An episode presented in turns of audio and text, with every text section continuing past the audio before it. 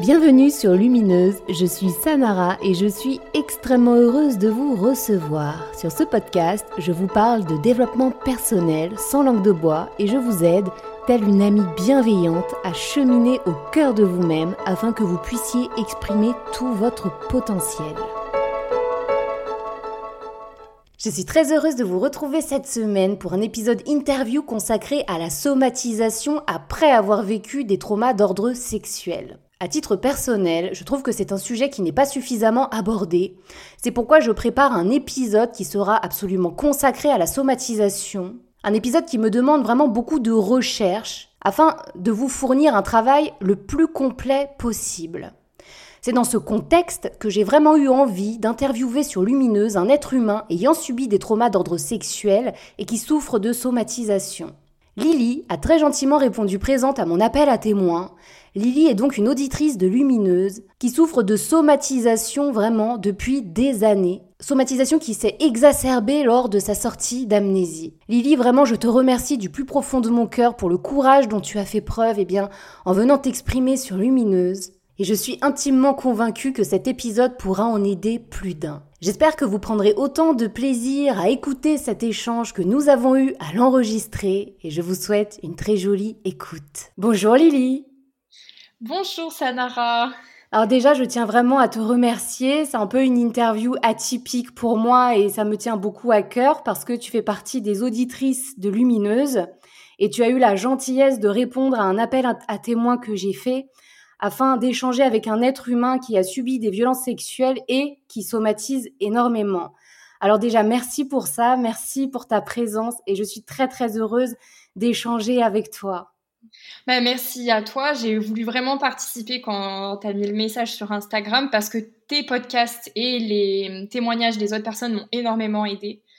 Et je me retrouvais beaucoup, beaucoup sur le, la somatisation et comme on avait pu en parler, c'est quelque chose qui est très peu traité, dont on parle assez peu, et donc je trouvais que c'était intéressant, et je me suis dit que si mon témoignage pouvait aider quelqu'un, aider quelqu'un à comprendre aussi ce qui se passe en lui, dans son corps, c'était déjà tout gagné, quoi. Parce que toi, ton propre témoignage dans certains de tes podcasts sur la somatisation m'avait beaucoup aidé, je m'étais sentie beaucoup moins seule.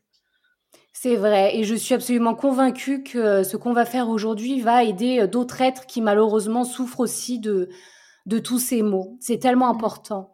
Et puis c'est vrai, ce que tu dis, on trouve pas tant d'informations que ça sur la somatisation issue évidemment des violences sexuelles. On va nous parler des choses, je dirais, un peu communes, alors que finalement il y a bien d'autres mots qui vont venir se matérialiser dont on ne parle pas suffisamment. Alors déjà pour commencer, est-ce que tu veux bien te présenter un petit peu et puis ensuite eh ben, on va échanger toutes les deux euh, tout en douceur. Alors, euh, donc sur ce podcast, je vais me faire appeler Lily. C'est juste pour bien expliquer que c'est pas mon prénom parce que j'ai désiré faire ce podcast euh, en anonyme, si tant est que ce soit possible et qu'on reconnaisse pas les voix. Euh, j'ai autour de la trentaine. j'ai été donc victime d'inceste moi-même pendant plusieurs années par un membre adulte de ma famille dont j'étais très très proche euh, qui voilà, qui faisait partie de mon cercle proche. Ça a duré pendant très longtemps. Ça a commencé dans ma toute petite, toute toute toute petite enfance. Et comme beaucoup beaucoup des personnes qui nous écoutent, j'ai fait une amnésie euh, totale. Donc vraiment totale, avec aucun souvenir du tout. Beaucoup de somatisation, comme on va en parler, c'est-à-dire que mon corps parlait beaucoup, mon esprit, mais mon psyché parlait beaucoup, j'avais énormément de symptômes mais je n'avais aucun souvenir. J'ai commencé vraiment à me poser des questions et à comprendre, en fait, avoir les tout premiers souvenirs il y a 12 mois exactement. Et ensuite, j'ai compris en faisant un travail que l'amnésie traumatique avait commencé son chemin, avait commencé à, à s'évaporer il y a déjà 4 ans en réalité. Donc, c'est très, très, très, très bon. Euh, voilà pour la petite présentation. C'est vrai, euh, tu sais que souvent moi-même on me demande mais quand es-tu sortie de ton amnésie Sanara? Mais en réalité, a posteriori, lorsqu'on retourne comme ça sur son histoire, on se rend compte qu'en réalité ça a duré des années. La sortie d'amnésie dure très très longtemps.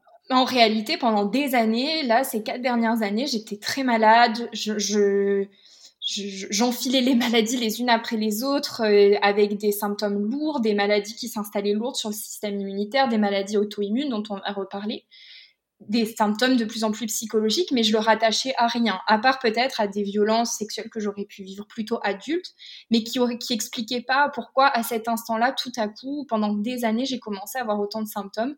Et j'ai compris, une fois que les, vrais les souvenirs sont revenus, là j'ai compris qu'en réalité, ça faisait euh, quatre ans déjà que mon esprit préparait et j'ai pu retrouver l'élément le véritable élément déclencheur, et ça je pense que c'est assez important.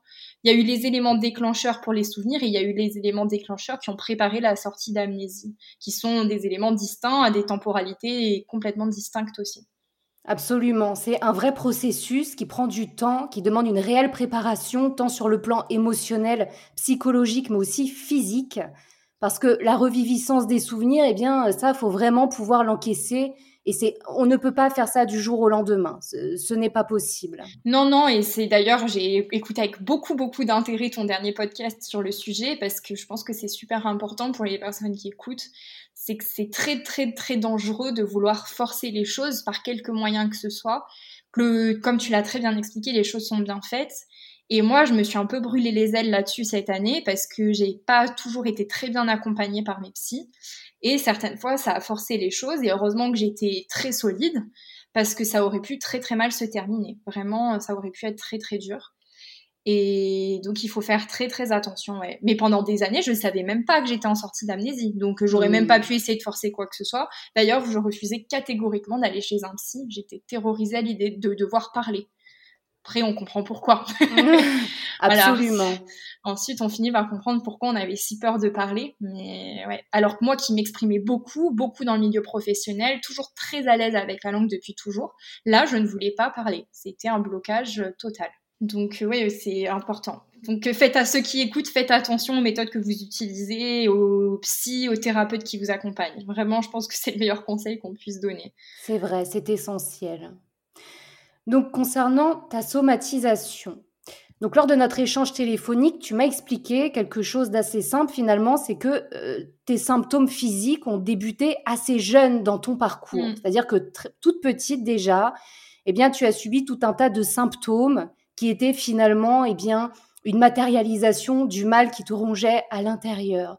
Est-ce que tu peux nous raconter un petit peu eh bien la petite fille que tu étais et quels étaient tes mots à cette époque-là? J'étais une enfant qui parlait beaucoup, j'ai parlé très tôt avec un langage très fourni. Mes parents ont toujours dit d'ailleurs que là-dessus j'étais très en avance et pourtant par la parole, je n'ai jamais rien laissé passer, mais absolument rien. C'est-à-dire que mes parents ont toujours été très très attentifs et euh, je n'ai rien laissé passer. Par contre, euh, dans mon tempérament, dans mes attitudes et dans mon corps, donc euh, de ce que j'ai pu faire comme histoire, parce qu'en réalité, il y a un an et demi, quand on a commencé après mes tout premiers souvenirs où j'ai commencé à faire un travail, je me suis rendu compte que j'avais un blackout total sur mon enfance, quasiment. Donc je me souvenais de très très peu de choses, hein, même en dehors du trauma, c'est-à-dire que même sur des choses très très banales, je ne m'en souvenais pas. Et c'est là que j'ai commencé à faire le lien. Et il m'est apparu quelque chose de très difficile au début, parce que moi j'ai raconté toute ma vie que j'avais eu une enfance très heureuse. Quand on me demandait, je disais, mais moi, j'ai eu une enfance géniale, euh, très bien accompagnée, très bien entourée. Et la chute a été très difficile parce que quand j'ai regardé la réalité, accompagnée par mon psy sur des exercices très spécifiques, je me suis rendu compte que c'était en réalité très loin d'être le cas. J'étais une enfant qui paraissait très heureuse. Je faisais beaucoup semblant aussi, ça c'est vrai, et c'est ce qui explique que beaucoup de gens soient passés à côté. Mais à côté de ça, j'avais aussi énormément de problèmes et, je me suis rendu compte qu'en fait, j'étais pas si heureuse que ça et qu'au fond, je le savais et que j'avais énormément de moments difficiles. Et ça, déjà, rien que d'accepter ça, que j'étais pas l'enfant que je pensais être, c'est déjà un deuil. C'est déjà, c'est déjà un énorme deuil. C'est très très difficile de se dire que la réalité qu'on a pensée toute sa vie n'est pas celle-là. Et ah, donc je me suis souvenue, je me suis souvenue déjà que vers trois ans, on m'avait déjà emmené chez un psy en fait. Mes parents m'avaient déjà emmené chez le psy parce que j'avais un rapport très très fusionnel avec ma mère et que je cherchais beaucoup leur protection, beaucoup beaucoup la protection de mes parents. Mais mes parents étaient jeunes, j'étais leur premier enfant, donc pour comparer, c'est très difficile.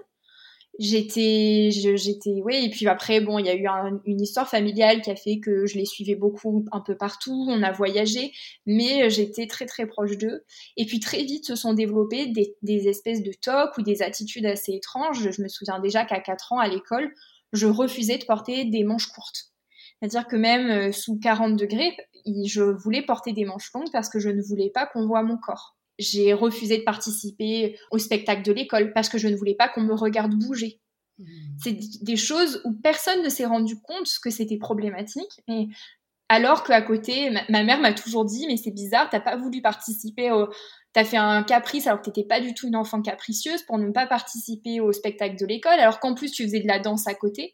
Et pendant longtemps, on se l'est pas expliqué, juste que j'avais fait un petit caprice, quoi. Et en fait, bah maintenant, on l'explique très bien. Mais il y avait beaucoup de, choses comme ça sur mon comportement déjà, donc très très petite. Ça, quand on a 3-4 ans, euh, c'est déjà perturbant de se dire qu'on avait ce type de comportement à ce moment-là. Qu'est-ce qui, dans les, les, éléments très petits sur le comportement, il y avait ça. Du jour au lendemain, j'ai plus du tout voulu porter de robe. Je voulais être absolument être en pantalon et ça, ça a duré, mais pendant des années. Mes, mes parents ne se le sont jamais expliqués. J'étais une enfant très très seule, vraiment très seule à l'école très seule avec beaucoup beaucoup de monde imaginaire en fait. J'imaginais beaucoup de monde imaginaire euh, et ça ça se voyait je pense à la maison. Je pense qu'ils l'ont vu aussi ensuite quand euh, la fratrie s'est agrandie que j'étais pas forcément comme une enfant comme les autres mais ça allait peut-être bien avec ma personnalité. Enfin, je sais pas, ça, ça les inquiétait sans les inquiéter en fait, je pense. Donc ça, c'était vraiment sur les éléments psychologiques. Je dormais pas la nuit, je faisais beaucoup, beaucoup de cauchemars, beaucoup de terreurs nocturnes. Je hurlais la nuit euh, quand j'étais chez mes parents. Euh, j'appelais mon père, mais toute la nuit, quoi, pour qu'il vienne, pour qu'il me rassure. Alors le pauvre, il a passé des nuits entières à me compter les moutons pour, me, faire dormir, parce qu'en plus, c'était un papa très, c'était un papa très attentif. Donc, euh, c'était un peu compliqué. Euh, il y avait ouais, beaucoup de troubles du sommeil, vraiment beaucoup, beaucoup de troubles de l'attachement, du lien avec les autres. Je me sentais pas du tout à l'aise ni à ma place avec les enfants de mon âge. Et ça, ça a duré très tard. Hein. Vraiment, j'ai connu cette, quasiment cette sensation toute ma vie. Au collège, ça a été encore plus difficile. Mais cette sensation que les autres ne te comprennent pas, de ne pas comprendre les codes sociaux non plus. Moi, je ne comprenais pas comment les enfants fonctionnaient. Bien que je les voyais fonctionner, je me disais, mais c'est pas possible, il y a un truc qui m'échappe donc très proche des adultes, très très proche, à rechercher beaucoup l'attention des adultes, beaucoup beaucoup l'attention des professeurs. Mais pareil, en fait, à un moment, j'ai même des professeurs qui ont dit Oh, peut-être qu'elle est au potentiel intellectuel, c'est pour ça qu'elle s'entend pas avec les autres. En fait, c'était pas du tout ça. Mais comme j'étais très bonne élève aussi, pour contenter euh, un besoin de perfection, etc., bah là, voilà, ça, ça passait. Euh. Et après, sur les symptômes psychologiques, ça s'est plutôt accentué aussi, je pense, euh, à début d'adolescence, adolescence, avec l'écriture de poèmes de suicidaires. Donc là, vraiment, on est allé beaucoup plus dans le dur. Hein. Des nuits à ne pas dormir jusqu'à 5 ou 6 heures du matin, donc jusqu'au lever du soleil, particulièrement dans le lieu où ça se passait. Donc là, dans cet endroit-là, je ne dormais pas. Je ne dormais pas du tout. Euh, je voulais, ou quand je voulais dormir, c'était avec la porte ouverte, la lumière, et je me disais toute la soirée, euh, mon Dieu, mais il faut, il faut que la lumière reste allumée. Tant que la lumière reste allumée, je suis en sécurité. Ça, je m'en suis souvenu cette année. Mais ça, je m'en souvenais pas du tout. Et pendant des années, j'ai dormi avec la lumière. Euh, après, à l'adolescence, bah, parfois des pensées très noires, des, sentiments d'absurdité. Je comprenais pas pourquoi le monde existait, en fait. Quelle était ma place, comment ça fonctionnait, quel, quel intérêt ça avait? Mais je rattachais ça à rien. Et puis quand on est ado, on se dit bah c'est normal en fait, on est ado, tout le monde passe un petit peu par cette phase-là, donc on cherche pas la raison, on cherche pas forcément d'accompagnement. Et le temps passe et ensuite bah, j'ai vécu toute seule. Là, ça a été ça a été très dur aussi, mais au fur et à mesure des années, j'ai mieux compris les codes sociaux, j'ai réussi à m'y faire un peu plus. Il y a eu des bas, des remontées, des gros bas comme euh, là ces quatre dernières années, mais sortie enfance-adolescence, c'était mieux. Et comme par hasard, ça coïncidait avec le moment où je n'étais plus du tout en contact avec mon agresseur. Hmm. Euh, et ça, je pense que ça a énormément joué. Après, il s'est passé d'autres choses en étant adulte, mais du coup, je pense que malgré tout, ça allait un petit peu mieux à ce moment-là. Et après, alors la somatisation physique. Quand on se refait l'histoire, je suis très très en colère contre les médecins. D'être passé à côté de tous ces faisceaux d'informations. Ah ouais, je trouve que mm. quand même, aucun médecin, et j'en ai vu, mais ma mère m'emmenait, ma mère m'a même amené chez des psys, les psys non, non, à l'époque, n'ont pas vu quoi. Ils ont vu qu'il y avait des problèmes, ils ont noté, ils ont noté alors, et que c'était exactement les symptômes d'une enfant qui vivait ça, et ils n'ont rien dit. Hmm. Je, et dont une, parce que elle pensait que ça ne pouvait, en rencontrant mes parents, ça ne pouvait pas se passer chez eux. En effet, ça ne se passait pas avec eux, mais enfin, la famille, ça se réduit pas à ça quand même. Absolument. Donc, euh, beaucoup, beaucoup de médecins qui sont passés à côté. Enfants, euh, beaucoup de infections urinaires, de mycoses. Euh, ça, c'était très, très récurrent. Et le, médecin, je le voyais à chaque fois, évidemment, pour avoir les traitements. Et rien. Ça ne. Je comprends pas comment ils se sont pas dit, mais cette gamine, il y a un problème en fait. Il y a quelque chose qui cloche, très mal au ventre. Alors, ça, je pense que j'ai retrouvé ça chez quasiment toutes les victimes dans les témoignages que j'ai pu lire. C'est les douleurs de ventre. Oui. Et, et, là, pendant des mois et des mois, je pleurais, je disais que j'avais mal. Et mes parents même pensaient que ben, je mentais pour pas aller à l'école ou, ou que j'exagérais. Et en fait, pas du tout. J'avais vraiment mal jusqu'à avoir un pseudo-diagnostic qui expliquait rien, m'a mis sous médicaments pendant des années qui n'ont rien changé. Mais pendant, ouais, douleur de ventre, terrible. Mais terrible. Et ça, ça a commencé très très petite, hein, vers 6-7 ans, et ça m'a suivi ensuite toute ma vie. Donc ça, c'était vraiment enfance. Avant 10 ans, j'avais beaucoup, beaucoup ça. Je tombais assez malade, mais bon, Bon, ça, je, je pourrais jamais savoir si c'était vraiment ça ou pas, mais je tombais quand même assez malade. Moi, euh, alors à titre personnel, j'en suis absolument convaincue. C'est-à-dire que moi, je pense profondément qu'on se retrouve euh, immunodéprimé. Parce mm. que que ce soit mon propre parcours personnel ou tous les autres êtres humains avec, lequel, avec lesquels j'échange là depuis maintenant des mois, eh bien, il y a bien quelque chose que nous avons en commun, c'est que nous étions tout le temps malades. Malade. Euh, quelque mm. chose qui passe, c'est pour toi, quoi. Voilà. Exactement. Mais d'ailleurs, on retrouve cette, théo... enfin, cette théorie, cette pensée chez Muriel Salmona, qui le met dans son bouquin et qui dit que ça, physiquement, ça détruit notre système immunitaire par la hausse du stress. Absolument. Donc, euh, l'atteinte, elle est aussi physique, quoi. Enfin, elle est à tous les niveaux, oui. Ouais, et ça, c'est très laissé de côté. Et moi, je suis très en colère parce que les gens, ok, on a une souffrance psychique qui est énorme, mais il y a un truc qui est quantifiable, c'est la maladie physique. Et ça, personne, enfin, je pense que je trouve que personne n'en parle ou très peu. On se concentre beaucoup sur notre état psychologique et psychique, qui est déjà un gros sujet.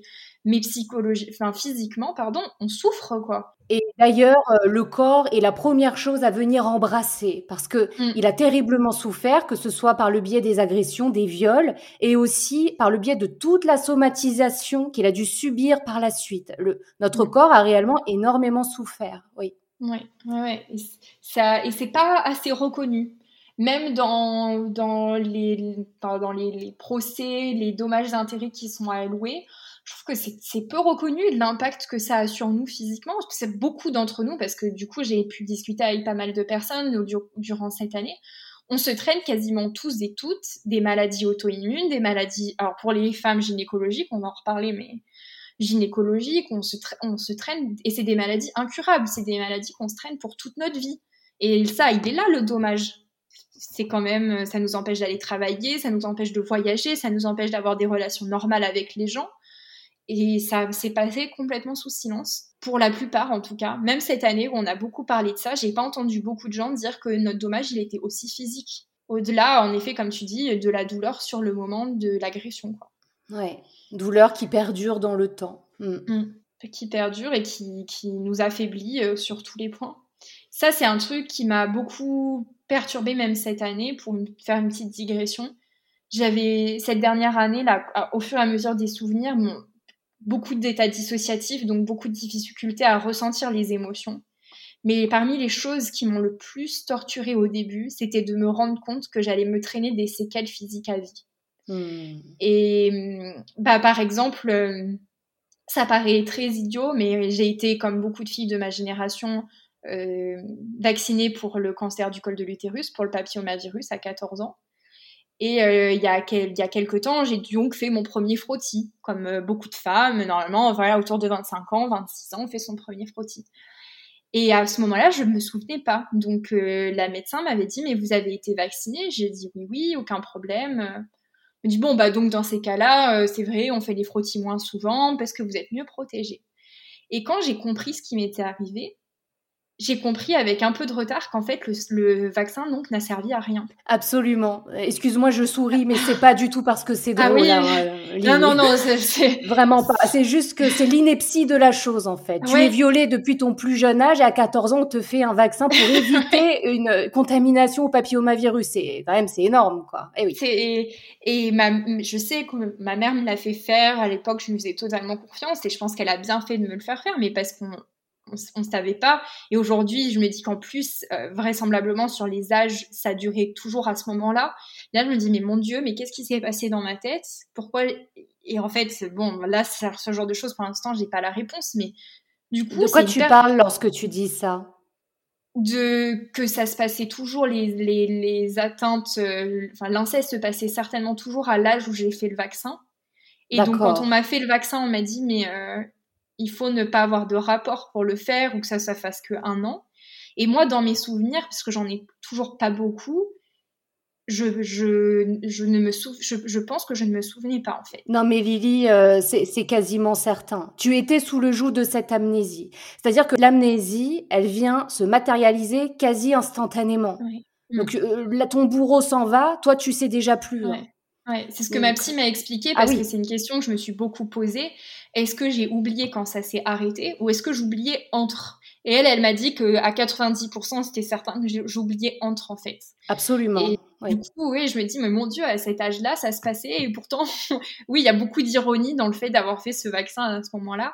Et ça a été très dur pour moi. Donc, au moment où j'ai réalisé, quand j'ai discuté avec une copine qui est médecin, et je me suis dit, mais en fait, c'est une perte de chance énorme pour moi Hmm. J'ai fait un vaccin qui ne me protégera pas. Donc toute ma vie, je vais aussi vivre avec cette angoisse d'avoir un, bah, un papillomavirus et potentiellement un cancer du, un cancer du col de l'utérus, alors qu'on est à une époque où j'aurais pu en être protégée. C'est-à-dire que tu le vis comme une injustice. Ah oui.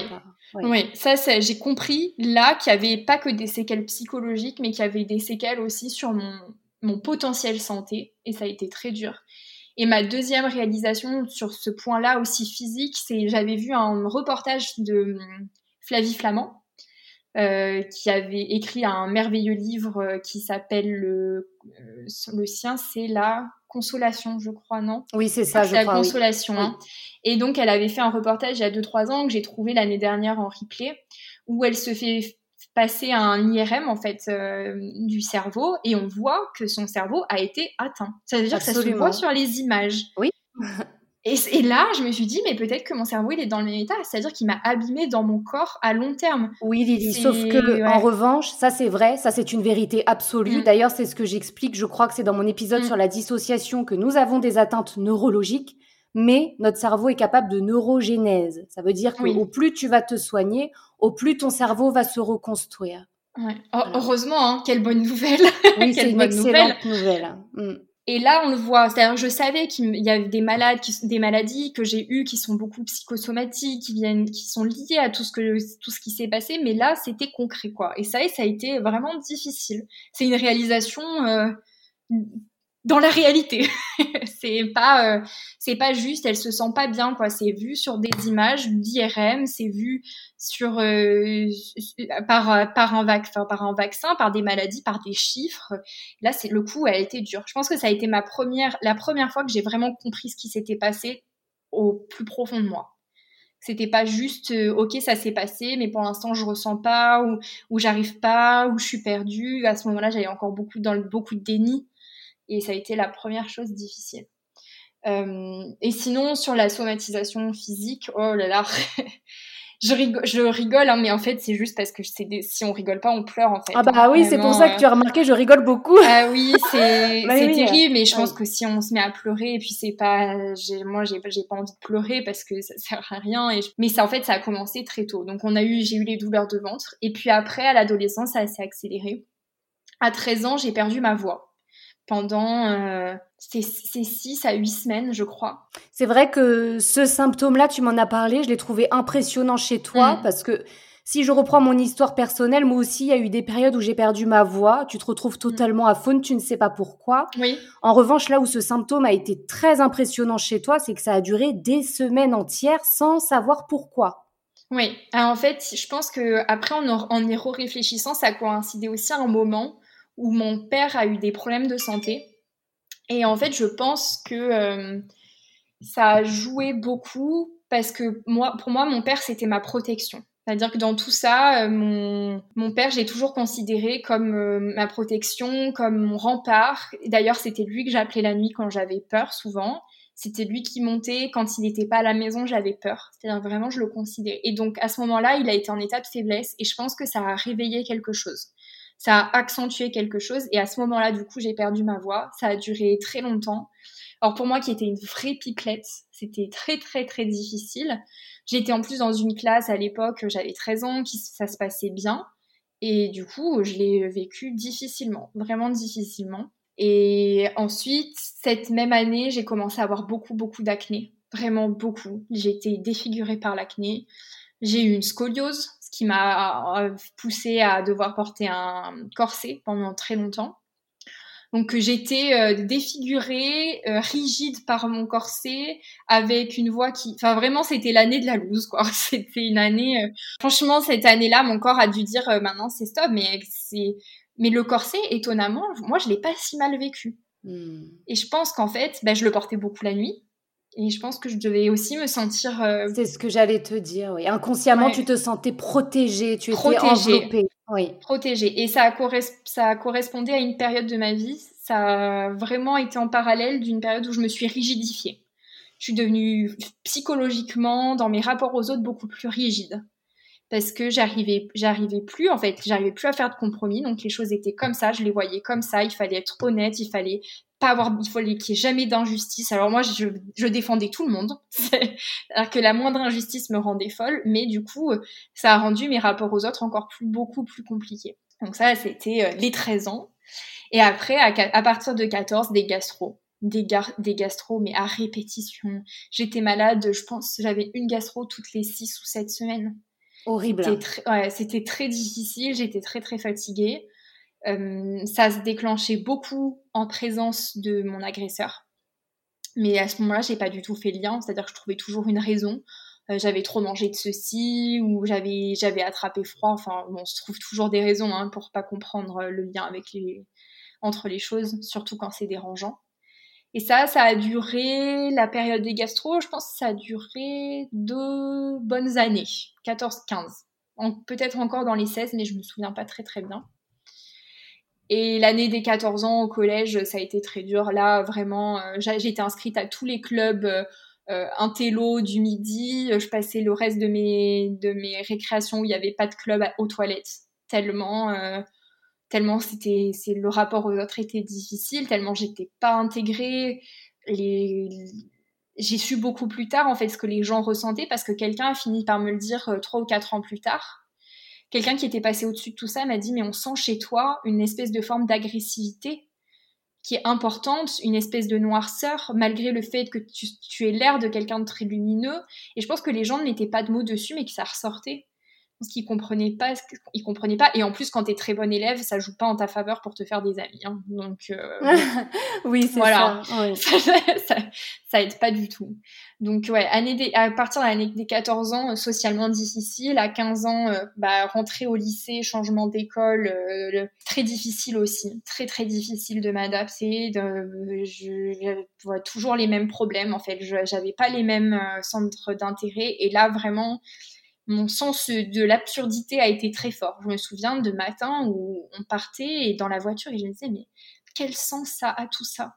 Vraiment, je me et pourtant je rattachais ça dans mes souvenirs à rien, mais je comprenais pas quoi. J'avais une mélancolie que j'ai eue toute mon enfance parce que je me souviens que ma mère disait déjà quand j'étais petite que j'étais très mélancolique, que j'arrivais ni à profiter de l'instant présent, toujours stressée de, du futur, toujours à, à angoisser de ce qui allait se passer. Donc euh, très très compliqué. Et ça en 15-16 ans. 15-16 ans, euh, ça a duré jusqu'à mon année de terminale, les problèmes euh, de ce côté-là, de, non-sens, d'absurdité, de difficultés sociales. Oh, beaucoup, beaucoup de troubles du comportement alimentaire. Vraiment beaucoup, qui ont, qui ont fait commencé très jeune parce que j'ai commencé à faire de l'hyperphagie vers 8 ans mais j'ai commencé les régimes très draconiens à 15 ans. Donc à 15 ans, euh, j'ai commencé à faire euh, des régimes du camp, à faire des, à exclure des aliments, à faire euh, des, enfin, à faire du sport à outrance. En plus, à côté de ça, il y a eu des erreurs médicales sur mon cas parce qu'en ayant eu beaucoup d'acné, on m'a mis sous des traitements hormonaux qui étaient dévastateurs, donc ça m'a détruit mon système hormonal. Ça m'a bloqué une partie de mon développement hormonal aussi pendant des années. Donc j'avais pas l'impression de devenir adulte non plus en fait. J'avais un corps de femme mais j'étais pas formée totale. Enfin, je l'ai vu après quand j'ai arrêté les hormones à 18 ans que mon corps a fini de se développer. Donc euh, j'ai eu de la poitrine à 10 enfin j'ai eu ma première partie de poitrine à 13 ans, puis la fin à 18 et encore cette année. Le, ma poitrine a fini donc avoir de la poitrine jusqu'à jusqu'à 30 à peu près 30 ans puisque en fait en sortie d'amnésie, j'ai pris de la poitrine. Mais ça, c'est pas la première fois. Ah ouais, incroyable. Moi aussi, mon, mon physique euh, a vraiment changé, mais énormément depuis ma, ma sortie d'amnésie. Oui, c'est très drôle, mais pas que les seins ou même mon visage. Je je pourrais pas expliquer vraiment, mais il y a quelque chose chez moi qui a changé. Et euh, je pense, moi, je l'ai mis sur le compte de la réunification. C'est-à-dire que pendant X années, tu es totalement dissocié, tu es à côté de la plaque littéralement.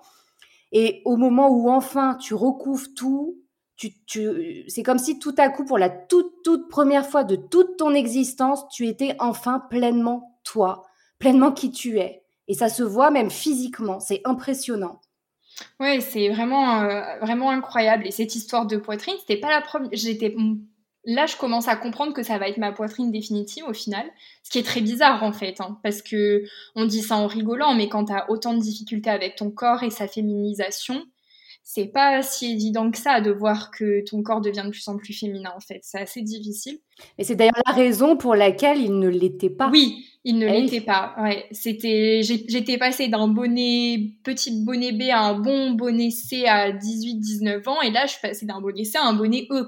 Donc vraiment, il y a un gap euh, qui est énorme quoi. Hum, lorsque j'ai eu mon premier petit ami avec lequel j'ai eu des relations sexuelles consenties, c'est lui le premier à m'avoir dit mais pourquoi tu fais ça Sanara? C'est-à-dire que je mettais des couches et des couches et des couches sur ma poitrine pour l'aplatir, mais je pouvais même plus respirer. Hein.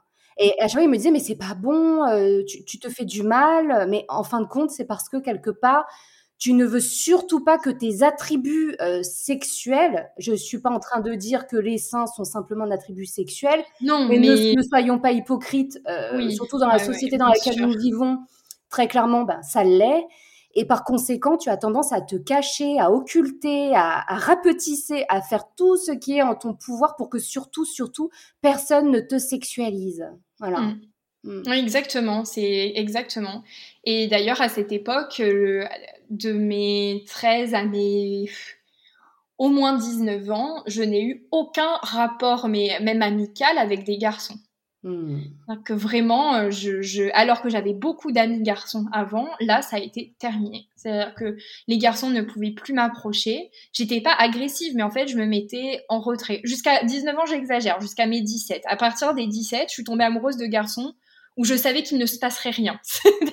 j'ai changé de, j'ai changé de stratégie. Mais au moins jusqu'à mes 17 ans, oui, c'était, je vivais dans mes bouquins. Alors là, j'ai beaucoup lu, et mais euh, c'était impossible pour moi de m'imaginer. Je, pourrais même pas dire que j'avais peur, mais en fait, c'était pas, euh, j'y arrivais pas quoi. Et je me cachais. C'est-à-dire que j'avais plein de magnifiques vêtements. J'adorais m'habiller, j'adorais me maquiller, mais j'allais en cours, les cheveux attachés, sans aucune once de maquillage, toujours en jean et sweatshirt. Et ma mère m'a secoué plusieurs fois. Elle m'a dit mais pourquoi tu te caches? Et je pouvais pas lui expliquer. Je savais pas mettre des mots sur le pourquoi, mais je ne je voulais qu'on ne me voit pas. Oui, tu voulais passer inaperçu, quoi, réellement. Oui, et je n'avais aucun problème à prendre ma place en classe intellectuellement, à participer, à... Voilà, ça, c'était quelque chose que j'adorais, mais prendre ma place corporellement, c'était pas possible. Oui, mais c'était c'était normal. Mm. Cette anormalité était normale dans ton parcours. Oui. J'aimerais qu'on s'arrête quelques instants sur les somatisations fulgurantes. Tu sais, ces moments où euh, il nous arrive quelque chose émotionnellement et tout à coup le corps répond, mais d'une manière extrêmement violente. Est-ce mm. que c'est quelque chose que tu as eu à expérimenter? Oh oui, et très très souvent parce que en fait de mes 18 19 ans j'ai commencé à avoir des relations avec les garçons euh, plus ou moins consenties plus pas vraiment bien la plupart du temps toxiques mais on va dire que à ce moment-là j'étais même si je vivais des choses très difficiles dont je ne me rendais pas compte, donc je pense que ça me protégeait. au final, physiquement, j'allais plutôt bien. J'étais plutôt bien dans ma peau d'ailleurs, j'étais plutôt bien dans mon corps. Ça a duré jusqu'à mes 22 ans. Et à 22, 23 ans, je, là, je pars en fait pour mes études, vivre dans une grande ville, ailleurs, ailleurs en fait que chez moi. Et je commence une vie euh, très différente où j'enchaîne beaucoup les rencontres, ce que je n'avais jamais fait jusqu'à maintenant. Là, je passe du tout au rien, du, du rien au tout en fait, hein, euh, de, de, rien au niveau au rapport avec les garçons ou euh, de manière euh, très espacée, très voilà, à, euh, à, à, à, beaucoup avec beaucoup de garçons, avec beaucoup, beaucoup, j'exagère, mais disons que tu es passé de rien du tout à plusieurs partenaires sexuels sur de, de plus courtes périodes. Exactement, sur de plus courtes périodes avec des garçons avec qui je ne voulais pas nouer de relations affectives. Alors que mm. c'était très très clair pour moi que j'avais pas du tout envie. J'avais aucun problème à être à être amie avec eux ou à, discuter avec eux, mais par contre, euh, voilà, c'était euh, pas de relation affective jusqu'au jour où je rencontre parce que j'étais j'utilisais je sortais beaucoup à ce moment-là mais j'utilisais aussi beaucoup beaucoup les applications de rencontre. Je rencontre un garçon un homme parce qu'en fait euh, il avait déjà 26 ans je crois que j'ai adoré c'est-à-dire, euh, on s'est matché sur l'application, on a commencé à discuter et euh, j'ai tout de suite eu un énorme coup de cœur. Il m'a plu tout de suite. Euh, sur les photos, il me plaisait beaucoup, beaucoup. Il dégageait un truc qui m'émoustillait, enfin qui me, il y avait quelque chose, il y avait quelque chose qui se passait avec ce garçon. C'était assez fluide, ça se passait bien. Par contre, c'était les périodes de Noël et donc j'étais chez mes parents et je savais que je pourrais pas le voir avant 15 jours en gros, avant de rentrer là où je vivais à ce moment-là. Mais il y avait un détail, c'est que physiquement, je ne vais pas les donner parce que pour des raisons de confidentialité de, de tout ça pour le moment, mais il avait deux traits de caractère évidents physiquement qui ressemblaient à mon agresseur. Mais vraiment évidents. Et je me le disais plusieurs fois par jour avant de le rencontrer. Je me disais, c'est drôle, il, a, il est comme ça et comme ça, comme lui. Et, et je me le répétais et je comprenais pas trop pourquoi à ce moment-là. Et je remonte euh, là où je rentre là où je vivais à ce moment-là et je fais un truc que je fais jamais d'habitude parce que je suis plutôt prudente pour le coup. Mais comme j'avais vraiment confiance et je me sentais bien, même en discutant, je, voyais bien que ça avait l'air d'être un garçon plutôt correct. J'arrive le soir vers 22h et il me dit oh on se voit demain ou quoi? Et au, au fur et à mesure de la conversation je dis bah t'as qu'à venir ce soir. Et donc il vient. Et bon, bah voilà, il se passe ce qui se passe, on, se rapproche, et en effet, il est gentil, et ça s'est très bien passé avec lui. Hein, pour euh, juste, je spoil avant que les gens se disent que peut-être euh, il n'a pas fait partie des garçons qui ont été pas bien avec moi. Enfin, pas sur ça en tout cas. Et ça se passe plutôt bien. Et il y a un moment où se, on a, on, voilà, on s'était embrassé, ça a commencé à devenir un peu plus sérieux. Il se lève et il va euh, éteindre la lumière. Il appuie sur l'interrupteur. Il était face à moi. Et le moment où il appuie sur l'interrupteur, je pense que voilà, tous les psychanalystes et Freud se régaleraient de mes histoires de toute façon, puisque j'ai un, un flash, un espèce de flash je le vois, je vois sa silhouette dans le noir, je le vois bouger et je me dis profondément, et pas comme on peut tous avoir des déjà vus, hein, je me dis, j'ai déjà vécu ça. Je vois, je, sais que ça, cette façon de bouger, cette, cette, image dans la pénombre, ça vient et ça vient de très loin. Mais je le rattachais à rien de ma vie adulte.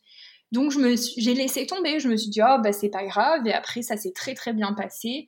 J'ai eu une énorme connexion avec ce garçon. D'ailleurs, j'ai mis beaucoup beaucoup de temps après à l'oublier à passer à autre chose parce qu'il y a eu s'est passé quelque chose de très très fort pour moi cette nuit-là avec lui. Par contre, le lendemain matin quand je me suis réveillée et qu'il est parti, j'avais des plaies dans la bouche, mais dans toute la bouche. J'avais des ulcères, ce qu'on appelle en fait des ulcérations. Euh, dans toute la bouche. C'est-à-dire que je ne pouvais plus manger, je ne pouvais plus boire, et j'en avais aussi au niveau génital. C'est-à-dire que j'en avais absolument partout. Je ne pouvais plus marcher, je ne pouvais plus bouger, je ne pouvais plus parler, je ne pouvais plus manger. J'étais euh, sans aucune explication possible médicale. Après, on m'en a donné une qui en fait n'était pas la bonne, mais voilà, ça c'est parce que les médecins veulent toujours tout expliquer sans faire les bonnes recherches. Mais je me suis levée avec euh, toutes mes parties qui, qui, avaient participé aux actes, on va dire, qui, avaient, qui étaient des endroits d'échange avec l'autre, des endroits d'intimité qui étaient euh, abîmée, mais abîmée, euh, abîmée, très abîmée. Pas juste j'avais un petit truc et j'avais un peu mal, quoi. J'étais handicapée. C'est-à-dire que quelque part, ton corps a voulu te hurler à ah la fin de l'histoire que tu as commencé à entrevoir lorsque ce dernier est venu éteindre la lumière. Mm. Ah oui, ah. Il a... mon corps m'a répondu en quelques heures. Et donc, ben, moi, sur le coup, j'étais quand même assez jeune. Et la première chose que je me suis dit, c'est que peut-être euh, j'ai une IST en fait. Ça, je me je connaissais pas, je comprenais pas. J'ai réussi à avoir un rendez-vous en urgence chez un gynéco qui lui, euh, sans même avoir bien regardé, m'a dit oh mais vous inquiétez pas, c'est un herpès, je vais vous mettre sous traitement. Donc euh, moi j'étais catastrophée, c'est-à-dire que on le sait sur chez des victimes, on a déjà la sensation d'être sale, d'être Absolument. moi, j'ai toujours eu l'impression d'être sale ou d'avoir l'intérieur du bas-ventre qui était nécrosé, en fait, hein, d'avoir quelque chose qui était abîmé, mort. Et là, je me suis sentie euh, très sale et mm. que je l'avais sali. Je me suis mm. dit, mais c'est moi qui ai la maladie, peut-être que je l'ai sali. Et puis je me disais que c'était pas possible parce que ça concordait pas. J'avais pas eu de rapport avec un garçon depuis plusieurs semaines avant, avant, euh, avant lui. Donc je lui ai quand même expliqué la situation par message parce qu'il a refusé de me prendre au téléphone quand même. Donc, on, je lui ai expliqué par message, voilà ce qui se passe. Est-ce que Mais qui a refusé de te prendre au téléphone? Ah bon? Bah, lui, le mec, ouais. Ah oui. Parce que comme on avait eu des rapports, je me suis dit, si vraiment c'est de l'herpès... Ah bah oui, il faut ben, l'informer. Voilà, il faut l'informer. faut savoir si c'est pas lui aussi qui peut-être me l'a passé. C'est pas grave, je lui aurais fait aucun reproche. Ça arrive, on sait pas toujours. Oui. Mais et il a je, lui je lui disais j'ai un truc important, il faut que je te parle d'un truc important. Il a refusé de me prendre au téléphone. Hmm. Vraiment. Et donc, j'ai dû lui expliquer tout ça par message et il m'a attesté qu'il n'avait vu personne avant moi depuis plusieurs semaines, comme moi. Et c'est vrai que de toute façon, si vraiment tu as passé de l'herpès, tu réagis pas en 8 heures. Normalement, les délais d'incubation, c'est 2 euh, à 3 jours. Donc, euh, bon. Et ensuite, euh, plus tard, j'ai vu d'autres médecins qui m'ont dit que c'était pas du tout de l'herpès en réalité et que d'ailleurs les médicaments n'ont jamais fonctionné. Alors après, ça s'est calmé au bout de... Là, pareil, ça a duré entre un mois et demi et deux mois au niveau de la bouche. Et ensuite, pendant des années, j'ai gardé des plaies dans la bouche continuellement. Donc plus de manière aussi aussi fulgurante et aussi importante parce que après j'ai continué à pouvoir manger. Mais pendant quatre ans, 95% euh, du temps, j'avais une plaie quelque part, sous la langue, au niveau de la gencive, systématiquement. Et ça, impossible de le faire partir. Ça a été une catastrophe. Ça a été vraiment un. Bah non, mais c'était euh, impossible puisque c'était psychosomatique. Oui, c'est impossible. Eh exactement. Et Tant qu'on ne met pas le projecteur sur les mots qui sont dans la tête, on ne pourra pas euh, faire partir les mots du corps. C'est impossible. Exactement. Exactement. Et, j'ai... et d'ailleurs, les plaies dans la bouche se sont arrêtées quand je me suis souvenue. Donc il y a un an. Hmm. Maintenant, je continue à en avoir de temps en temps dans les grands moments de stress liés au trauma. Mais sinon, euh, sinon j'en ai plus. Et ça, ça a été pour moi l'événement qui a déclenché le, retour des souvenirs. Enfin, ça a préparé le retour des souvenirs. Vraiment, pour moi, ça a été l'élément déclencheur. Alors, sur le coup, j'ai pas du tout compris. En plus, le fait qu'il ait pas envie de me revoir, euh, on a failli se revoir quelques une ou deux semaines plus tard, mais finalement non. Ça a été très dur. Je l'ai très très mal vécu, ça a été très difficile. Je l'ai revu ensuite deux ou trois mois plus tard et pareil, ça n'a rien donné. Bon, c'est pas plus mal parce qu'en fait, je pense que c'était pas forcément un mec bien au final. Disons que c'est un être humain qui t'a été envoyé afin de te permettre de voir, tout simplement. Exactement, exactement. Je pense qu'il a déclenché quelque chose de très fort et que bah, après, voilà, ça n'a pas continué. Est-ce que, Lily, est-ce que tu as souffert également de mots, je dirais, euh, des contractures musculaires, le corps vraiment qui souffre, on a tout le temps mal quelque part, on ne sait pas pourquoi. Quand c'est pas le dos, c'est la jambe. Hmm. Quand c'est pas la jambe, c'est le pied, tu sais. Moi, il y a quelque chose qu'on m'a beaucoup répété euh, plus jeune, c'est euh, mais Sanara, t'as toujours un pet de travers. Et ah oui, et oui, j'avais effectivement toujours un pet de travers. Est-ce que toi aussi, Lily, tu ah avais des pets de travers? Ah, moi, toujours. Et d'ailleurs, moi, on m'appelle le boulet. Donc, euh, c'est voilà, c'est mon petit. Ne te laisse pas faire, non. c'est mon petit surnom parce que c'est vrai que pendant des années, moi, on me disait mais c'est pas possible, toi, t'as toujours un truc. En plus, on le rattachait à rien, on comprenait pas. et à partir de cette date-là, les choses se sont enchaînées. Et là, en effet, comme tu le dis très très bien, j'ai commencé à faire des contractures dans le dos extrêmement handicapantes D'ailleurs, toi, tu en parles dans, dans un de tes podcasts et quand je l'ai écouté, tu étais la première personne qui racontait ça. Et je me suis dit, mais mon Dieu, je ne suis pas toute seule. Mais dans le bas du dos, au niveau des lombaires, à ne plus bouger, à ne plus marcher, à, à mais c'est des souffrances que je ne souhaite à personne tellement j'ai eu mal pendant ces contractures. Mmh. Que personne ne peut s'imaginer la douleur, la douleur. Les douleurs que j'ai eues euh, à la bouche, quand j'ai eu ces plaies, ont été atroces, mais je pense que c'est du même niveau, tellement on souffre à ce moment-là. Hmm. Et tellement, il y a eu des fois, la dernière que j'ai eue, c'était au mois d'octobre, je me suis retrouvée par terre, je ne pouvais plus me lever. Hmm. Et je, je, pleurais. Je me disais, mais je n'y arrive, arriverai pas. Je suis toute seule et je ne hmm. pouvais. Il a été 2 heures du matin et je n'arrivais plus à me lever. C'était horrible. Et ça, ça m'a. Les contractures, c'est ce qui m'a empêché le plus de faire de choses en fait. Oui, c'est terrible les contractures du corps. C'est terrible. Et ton dos, il est là, il est contracté, il est, t'as tout le bassin qui est contracté, ça te fait tellement mal dans le bas du dos que tu finis aussi par avoir le bas ventre contracté, donc t'as tout qui est qui est figé, qui ne bouge plus. Et en fait, ces contractures, elles se sont très souvent euh, déclarées. Bon là, cette dernière année, à des moments clés du trauma, mais sinon avant, à des moments où j'allais voir des mecs, où euh, je m'apprêtais à aller voir quelqu'un, ou le lendemain. Et l'année qui a suivi cette rencontre avec ce fameux garçon, euh, ce fameux garçon qui a provoqué ses plaies dans la bouche, toute l'année qui a suivi, j'ai fait des somatisations à chaque fois que je voyais un garçon. Et j'en voyais un peu souvent. Donc je faisais des somatisations. Petite bouille là, et j'en voyais un, peu comme ça, souvent. nous nerveux, tu sais, un peu souvent. J'en voyais un peu souvent. Donc ça arrivait souvent. J'ai et tu sais que ça aussi, excuse-moi Lily, excuse-moi. Tu sais que ça aussi, en vrai, c'est un symptôme. Hein, parce que ça fait partie tout simplement des conduites à risque. Les conduites à risque ne sont pas seulement conduire très très vite avec sa voiture. Les conduites à risque sont aussi avoir de multiples partenaires sexuels. C'est-à-dire qu'on va pas tous faire avoir eh bien, les mêmes conduites à risque, mais il faut quand même savoir que ça aussi, ça en fait partie. Je me permets de le dire parce qu'il y a quelque chose, moi, qui me fait mal au cœur c'est euh, surtout les femmes, mais en même temps, euh, bon, avec la société dans laquelle on vit, etc., on aime bien culpabiliser la femme, mais euh, surtout les femmes qui ont beaucoup plusieurs partenaires sexuels et à se demander d'où leur vient cette espèce d'envie insatiable qu'elle ne s'explique pas et qui par la suite pourra engendrer une espèce de culpabilité de se sentir encore plus mal, voire encore plus sale. Mais il ne faut pas culpabiliser. Ceci, comme tout le reste, n'est qu'un symptôme parmi tant d'autres en réalité. Ouais. Alors par chance, j'étais pas culpabilisée du tout parce que moi, mon père, mes parents étant assez euh, ouverts sur ces sujets-là, je me souviens que, bah peut-être qu'il a pas bien fait, mais à l'époque, comment il pouvait savoir? À 18-20 ans, il m'a dit, euh, t'es pas obligé de te trouver un mec tout de suite, et c'est le maximum de paires de chaussures euh, comparaison pour les mecs.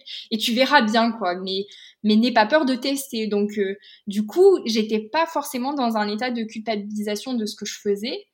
Par contre euh, j'ai été avec des, des, mecs mais catastrophiques. Je pense que dans le lot il y en a quasiment aucun à, garder quoi. Tellement c'était aucun n'était des mecs bien. Mais vraiment aucun. Ils se sont tous quasiment à part peut-être un que j'ai il y en a un si il y en a un qui avait été très gentil avec moi ça a été mon premier copain un peu long terme avec qui j'étais restée six mois. Lui m'a sauvé la vie hein, je pense. Il m'a sauvé ma relation aux hommes au début parce que il ne pouvait pas il avait des problèmes d'érection en fait. Et du coup il m'a fait euh, ça m'a permis d'apprendre que je pouvais être autre chose qu'un objet Hmm. Et ça, ça m'a aidé. Ça m'a beaucoup aidé dans mon estime de moi au début. Ça m'a pas empêché de, d'avoir euh, quand même des comportements à risque après avec d'autres personnes. Mais sur les autres, il n'y en avait aucun à garder. Mais oui, c'était clairement un symptôme. C'est-à-dire que je ne pouvais pas rester seule. Ouais, et ton radar à relations toxiques était bien aiguisé. Oh là là, ouais, ça a été, j'y allais, j'y allais en plein, mais en plein à chaque fois. Et je ne voyais pas. C'est-à-dire qu'il pouvait se montrer euh, euh, violent psychologiquement, parfois même euh, au, niveau de la sexualité, je ne comprenais même pas. Mmh. Je, ne, je ne voyais même pas qu'il y avait un problème, que ce n'était pas normal. Et je sais aujourd'hui que c'était symptomatique et que je faisais pas ça juste parce qu'il y a, y a des nanas qui le font et elles le font de manière saine et tant mieux. Et ça, je pense que c'est génial si tu es très au clair avec ta démarche. Mais moi, aujourd'hui, je me rends bien compte que je me mentais à moi-même. Je le faisais parce que j'étais incapable de rester toute seule chez moi, parce que la seule façon pour moi de m'accepter, c'était d'être regardée, c'était d'être désirée, que je n'existais corporellement que dans le regard de l'autre. Qu'est-ce que tu le dis bien? C'est exactement ça. Et ça, ça a été... Euh, ça m'a poussé du coup à avoir des relations avec des personnes qui n'étaient pas bonnes du tout pour moi. Et, et, cette année-là, mon corps a essayé par tous les moyens de me le faire comprendre, par des contractures, par les plaies dans la bouche, par euh, qu'est-ce que j'ai fait? J'ai fait une, infection des reins aussi une fois. Enfin, vraiment, il m'envoyait des signaux en veux-tu, en voilà, et je ne comprenais pas. Vraiment, je ne comprenais pas. Je me disais, mais c'est pas possible, je suis toujours malade. J'avais déjà à l'époque diagnostiqué depuis 2018, depuis mes 18 ans, un syndrome des ovaires polykystiques. Bon, ben ça, euh, moi, on me disait, mais c'est génétique. Encore aujourd'hui, hein, les médecins qui savent ce qui m'est arrivé, ils me disent, mais non, mademoiselle, euh, madame, ce n'est pas possible, vous n'êtes pas, ce n'est pas le fruit de votre histoire, c'est génétique. Et j'ai beau leur expliquer que personne dans ma famille n'a cette pathologie, que toutes les victimes à qui j'ai parlé, femmes ou euh, que des femmes, euh, en, tout cas avec un utérus et des, parties génitales euh, féminines, ont toutes ou une endométriose ou un SOPK, parfois les deux. Mais ça, on s'en fiche. Hmm. C'est-à-dire que c'est pour eux, ça n'a ils ne voient pas le lien. C'est génétique. Bah ok, hein, c'est génétique. En ce qui hein. concerne l'endométriose, que moi je suis atteinte d'endométriose, mm. et euh, là ils commencent à faire des études parce que enfin ils commencent à faire le lien et à se rendre compte qu'une grande majorité des femmes atteintes eh bien, de ce trouble ont subi des agressions sexuelles au cours de leur existence. Donc euh, attention, je ne dis pas que toutes les femmes qui sont atteintes d'endométriose ont forcément vécu une agression sexuelle. En revanche, ce qui serait intéressant, c'est de regarder justement, qui pousse vraiment l'étude à son paroxysme, voilà, ah pour voir à mm. quel point ceci est une vérité. Oui. À quel point c'est concordant, quoi. envoyer des questionnaires aux femmes qui ont été diagnostiquées avec de l'endométriose et de leur dire, et des SOPK, parce que j'en connais beaucoup, beaucoup avec des mm. SOPK aussi, et, et leur demander, mais en fait, qu'avez-vous vécu? Mais je pense que c'est pour le corps médical, c'est très difficile. Il y a de ça, euh, Lily. Il y a aussi le fait tout simplement qu'une grande majorité de ces femmes sont probablement sous le joug d'une amnésie. Par conséquent, elles ne le savent même pas. Moi, à l'époque, on m'a diagnostiqué mon endométriose. Ça commence à faire plusieurs années maintenant. Mm. Je ne savais pas. Alors si, je savais parce que j'ai subi d'autres agressions sexuelles euh, dans, au cours de ma petite enfance que je n'ai jamais amnésiées. En revanche, moi, je sais aujourd'hui que euh, cette endométriose chez moi, en tout cas, est le fruit de l'inceste que j'ai vécu avec mmh. mon père. Mais du coup, je ne le savais pas. Non. Mmh. Ouais, non, tu peux pas, tu peux très difficilement faire le lien. Et en effet, euh, quand tu as le diagnostic de SOPK à 18 ans, ben tu fais pas, enfin moi j'ai pas fait le lien du tout non plus. Euh, j'ai un peu traîné ça toute seule, attendre de voir ce qui allait se passer. Bon, et ça, je me le suis traîné pendant. Je l'ai toujours, je l'ai toujours d'ailleurs, et cette année, il s'en est donné à cœur joie. Hein. Comme par hasard, au moment où tu récupères tes souvenirs, euh, il a flambé. Et ça, les médecins, me... je leur explique et ils me disent Mais non, c'est un hasard. Non, ce comment, pas euh, comment c'est un hasard euh, Comment ça peut être un hasard sans rire? Enfin, c'est vous avez vu beaucoup. Moi, mon SOPK, il était quasiment en sommeil depuis des années, et là, tout à coup, au moment où, tout, enfin, tout explose, quoi. Donc non, non, c'est, c'est ouais. Et après, et ensuite, des, des symptômes ont continué à s'aggraver. À partir du, de cette rencontre avec ce garçon, les symptômes se sont aggravés. Il y a eu cette année-là où bah, mon corps réagissait à chaque fois que j'avais des rapports. Ensuite, je me suis mise en couple avec un, homme avec qui je suis restée ben, 4 ans, avec qui je viens de me séparer. Et avec lui, la sexualité était aussi un problème. C'est-à-dire que, alors là, pas forcément de mon côté, mais de son côté aussi à lui. Après, il a ses, propres problématiques. Mais ça a été difficile pour moi à accepter parce que du coup, je n'avais plus ce regard de l'autre qui me validait. Donc ça a créé beaucoup, beaucoup de questionnements, beaucoup d'angoisse chez moi, beaucoup de remises en question. Je pense que c'était aussi la sexualité devenue, était devenue une façon de me dissocier. Donc je n'avais plus ça. Donc ça a été vraiment difficile. À côté de ça, même si je lui reproche énormément de choses, euh, il n'y a, a, jamais eu de violence euh, sexuelle avec lui, mais vraiment jamais. Je me sentais très très en sécurité avec lui. Je pense que ça, ça a joué aussi sur le fait que je puisse euh, me remémorer. Et donc sur ces quatre années avec lui, les symptômes physiques ont été de pire en pire, puisque après j'ai commencé à avoir des vrais symptômes de maladie de Crohn. Donc pour ceux qui connaissent pas, c'est une maladie auto-immune qui touche l'intestin. Donc c'est l'intestin qui fait des, des, des, petites ulcérations en fait. Hein. C'est le qui font des plaies, on a des plaies dans l'intestin.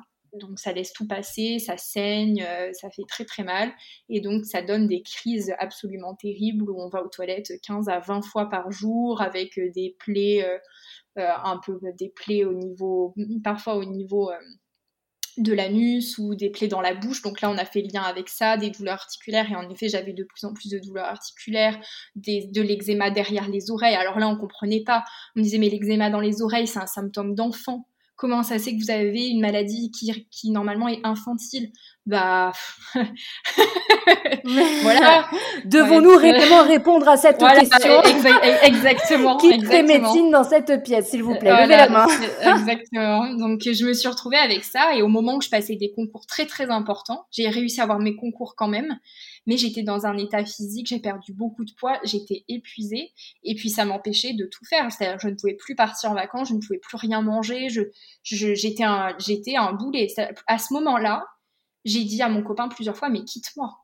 Tu vas pas faire ta vie avec quelqu'un qui vit comme ça. C'est horrible. Je me levais tous les 15 jours. Je me levais un matin où tout, ouais, c'était tout. À un moment, c'est devenu tous les 15 jours, mais sinon, c'était à peu près toutes les 6 semaines je me levais, j'étais malade. Euh, alors le pauvre, il me demandait si ça va, je l'engueulais parce que je disais mais tu m'entends bien, comment tu peux penser que ça va? Ça fait deux heures que je vomis. tu vois, t'es dans un état où franchement. Lily s'est transformée en mégère, mais oui, ah mais tu étais tout en souffrance, donc euh, bon. Et à ce moment-là, je me souviens plusieurs fois où je lui ai dit, OK, là, il faut aller chez le médecin parce que j'ai un truc à l'intérieur de moi qui est en train de me tuer. Donc j'avais l'impression d'avoir un truc qui me dévorait à l'intérieur. Et je comprenais pas que personne s'en préoccupe parce que les premiers médecins m'ont dit mais c'est rien, euh, c'est juste que vous mangez pas bien alors que c'est pas vrai. je faisais détox sur détox parce que j'étais persuadée d'être sale à l'intérieur. Enfin, j'avais une hygiène de vie aux petits oignons, à part le fait que je dormais pas du tout la nuit, mais sinon, euh, j'avais vraiment une hygiène de vie au top, mais j'étais malade, mais malade. Et, j'étais persuadée d'avoir un truc qui me tuait dedans. Je portais la mort. Mais euh, c'était le cas, en fait, euh, Lily. Il y a quelque chose qui, qui était factuellement en train de te tuer de l'intérieur.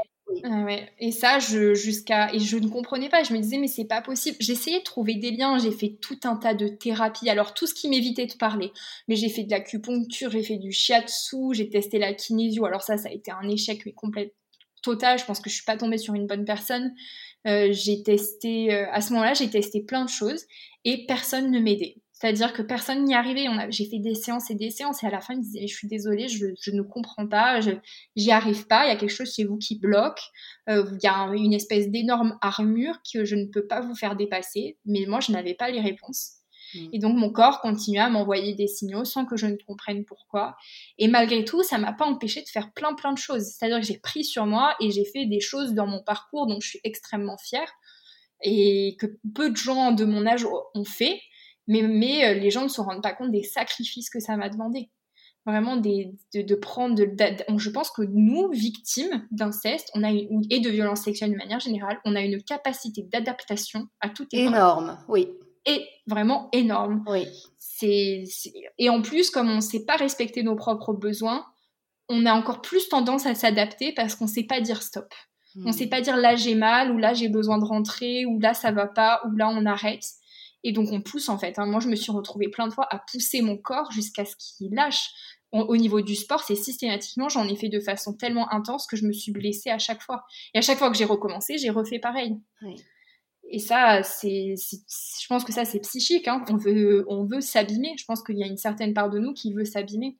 Et après, la dernière fois où j'ai fait une vraie, vraie poussée, bon là, la dernière fois où j'ai fait une vraie poussée de Crohn, c'est quand je me suis séparée de mon copain, mon ex, parce qu'il m'a quittée dans des conditions euh, peu glorieuses. Et là, ça m'a mis dans un état de stress, mais absolument total. C'est-à-dire que mon corps n'était pas du tout prêt, même si cette relation était très très bancal et me faisait beaucoup souffrir. J'avais l'impression que je ne pouvais pas survivre sans lui. Donc ça a été vraiment difficile.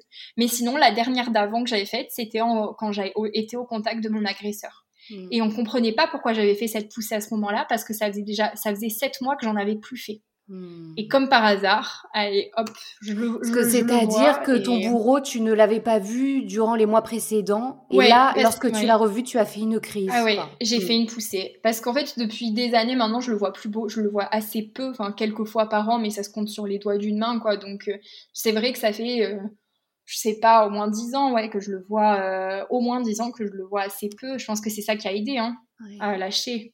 À présent que tu es sortie de ton amnésie post-traumatique, est-ce que tu trouves qu'il y a eu des changements en ce qui concerne ta somatisation? Oui, oui, oui. Alors, il y a eu, je veux pas faire peur, hein, mais il y a des choses qui ont largement empiré. J'ai eu une année corporellement très très difficile où j'ai été très malade. Euh, j'ai, bah, qu'on parlait de, contracture, le jour où je me suis souvenue, j'ai eu une contracture tellement importante qu'après ça ça a développé une sciatique avec une hernie très très grosse, c'est-à-dire qu'elle était là depuis longtemps en réalité parce que j'ai retrouvé des, des images d'il y a longtemps, mais on s'est rendu compte qu'elle a commencé à me faire mal à ce moment-là donc qui ont euh, donné lieu à des questionnements sur des opérations. Alors les médecins, mais comment ça se fait qu'à 26 ans, vous ayez déjà une, une hernie aussi énorme euh, à 27 ans euh, Comment c'est possible? Bah je leur disais, bah j'en sais rien en fait. je, comment je voulais que je sache? Je suis jamais tombée. je suis pas déménageuse. Je fais pas d'activité, à part des activités sportives ben j'ai pas d'explication. Oui, je suis jeune, mais voilà. Donc euh, et tu peux pas leur expliquer. J'ai essayé de l'expliquer au chirurgien et il m'a dit mais non, il y a aucun lien possible. Vous savez, une hernie c'est mécanique. oui, certes. Je t'assure, Lily, je, oui, j'ai la même opinion que toi sur tout ça et vraiment c'est très fatigant. Vraiment, c'est fatigant. Oui. c'est très très fatigant. Donc il y a eu ça. Mon SOPK a complètement flambé mais complètement. Euh, et puis, ça faisait des années que je me privais complètement au niveau de l'alimentation, que j'ai testé tous les régimes possibles. Et en fait, ça a coïncidé au moment où j'ai voulu me mettre à l'alimentation intuitive. Hmm. Et l'alimentation intuitive, ça a fait qu'à un moment, j'ai plus mangé que d'habitude pour pouvoir lâcher sur certaines compulsions. Et le problème, c'est que comme ça a flambé, ma résistance à l'insuline a aussi beaucoup augmenté. Et du coup, le sucre que j'ai mangé, je ne l'ai pas du tout supporté. Et ça m'a fait beaucoup gonfler. Donc, j'ai pris beaucoup de poids cette année. Enfin, beaucoup, ouais, au moins 10 kilos quand même.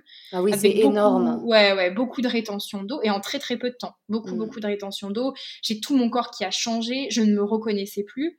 J'avais tout le temps mal au ventre. Alors là, le ventre, ça a été l'horreur. Enfin, j'ai passé une année vraiment corporellement difficile. C'est comme si j'avais expliqué à ma psy, tous mes symptômes s'étaient réveillés en même temps. C'est-à-dire que jusqu'à maintenant, c'était par passade. Donc quand c'était Crohn, c'était pas le SOPK. Quand c'était, c'était l'un ou l'autre. Et là, tout d'un coup, tout explosait en même temps, quoi. Oui. Donc là, ça a été dur. Et après, ça s'est un peu calmé. Donc là, on a fini par comprendre ce qui se passait. Donc j'ai été mise sous traitement euh, pour, pour le SOPK qui m'a, ça m'a bien aidé. J'ai rechangé mon alimentation en essayant de bien travailler quand même sur le côté compulsion alimentaire euh, et de plus me mettre en restriction comme je l'étais avant. Ça se passe plutôt bien, donc ça, je suis assez contente. Donc ça, ça m'a permis de reperdre. Je pense que j'ai quasiment perdu les trois tiers de mon poids en un mois et demi. C'est énorme. Je, pense que mon corps a peut-être lâché un truc à un moment. Je ne sais pas. C'est difficile de se l'expliquer en fait. Et après, euh, le ventre et le ventre, ça commence à aller mieux. J'ai beaucoup, beaucoup souffert jusqu'à il y a un mois et demi. Et après, au mois de juillet, j'ai commencé avec un nouveau psy, avec une thérapeute ayurvédique, donc qui fait, c'est la médecine indienne, parce que je sais que c'est pas connu de tous, mais et elle, elle fait beaucoup de massages en fait. Elle est pas du tout, euh... elle me parle pas du tout d'énergie, tout ça. C'est pas, c'est, elle me parle vraiment euh, que de massage et de, de, de, comment fonctionne la médecine indienne. Et elle me masse en fait. Et je pense que c'est la première personne que je laisse toucher mon ventre. Hmm.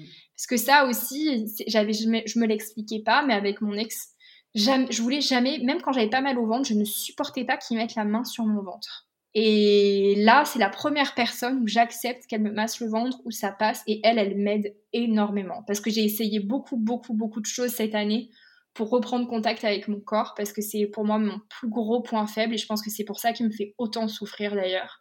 Après, Lily, euh, ta sortie d'amnésie est très récente, donc euh, c'est normal aussi. Euh, ça peut pas se faire tout ça en deux mois, ce n'est pas possible. Non, mais on est tellement impatient. C'est-à-dire que quand, évident. On, quand on souffre, on se dit mais moi, je me dis, mais j'aimerais tellement juste que ça s'arrête, de rêver d'une journée sans aucune souffrance. Il y a de ça, il y a aussi l'idée, eh bien, lorsqu'on sort d'une amnésie, on se rend compte, c'est c'est comme si on nous avait volé toute notre vie. Mmh, et maintenant qu'on sait, eh on veut récupérer notre pouvoir et notre vie. Et donc, on a une mmh. envie impérieuse de vivre normalement, de plus souffrir dans notre corps, ni dans notre tête, ni dans notre cœur. Mais il faut aussi être très patient. Mmh, exactement. Mais la patience, c'est dur. Hein. ouais, c'est dur. moi, c'est pas. J'avoue que moi, je rêve vraiment de me débarrasser de certaines souffrances physiques qui aujourd'hui m'handicapent vraiment. Et pour l'instant, je suis voilà, j'ai trouvé des choses qui m'aidaient. Alors euh, là, je peux plus le faire ici parce que là où je revis maintenant, parce qu'entre temps j'ai déménagé, je suis rentrée près de chez mes parents. Mais j'ai testé beaucoup pour ceux qui en ont près de chez eux des bulles d'isolation sensorielle. Ça, ça m'a, ça, il y a eu un moment où je touchais le fond et ça m'a, je pense que ça m'a énormément aidé.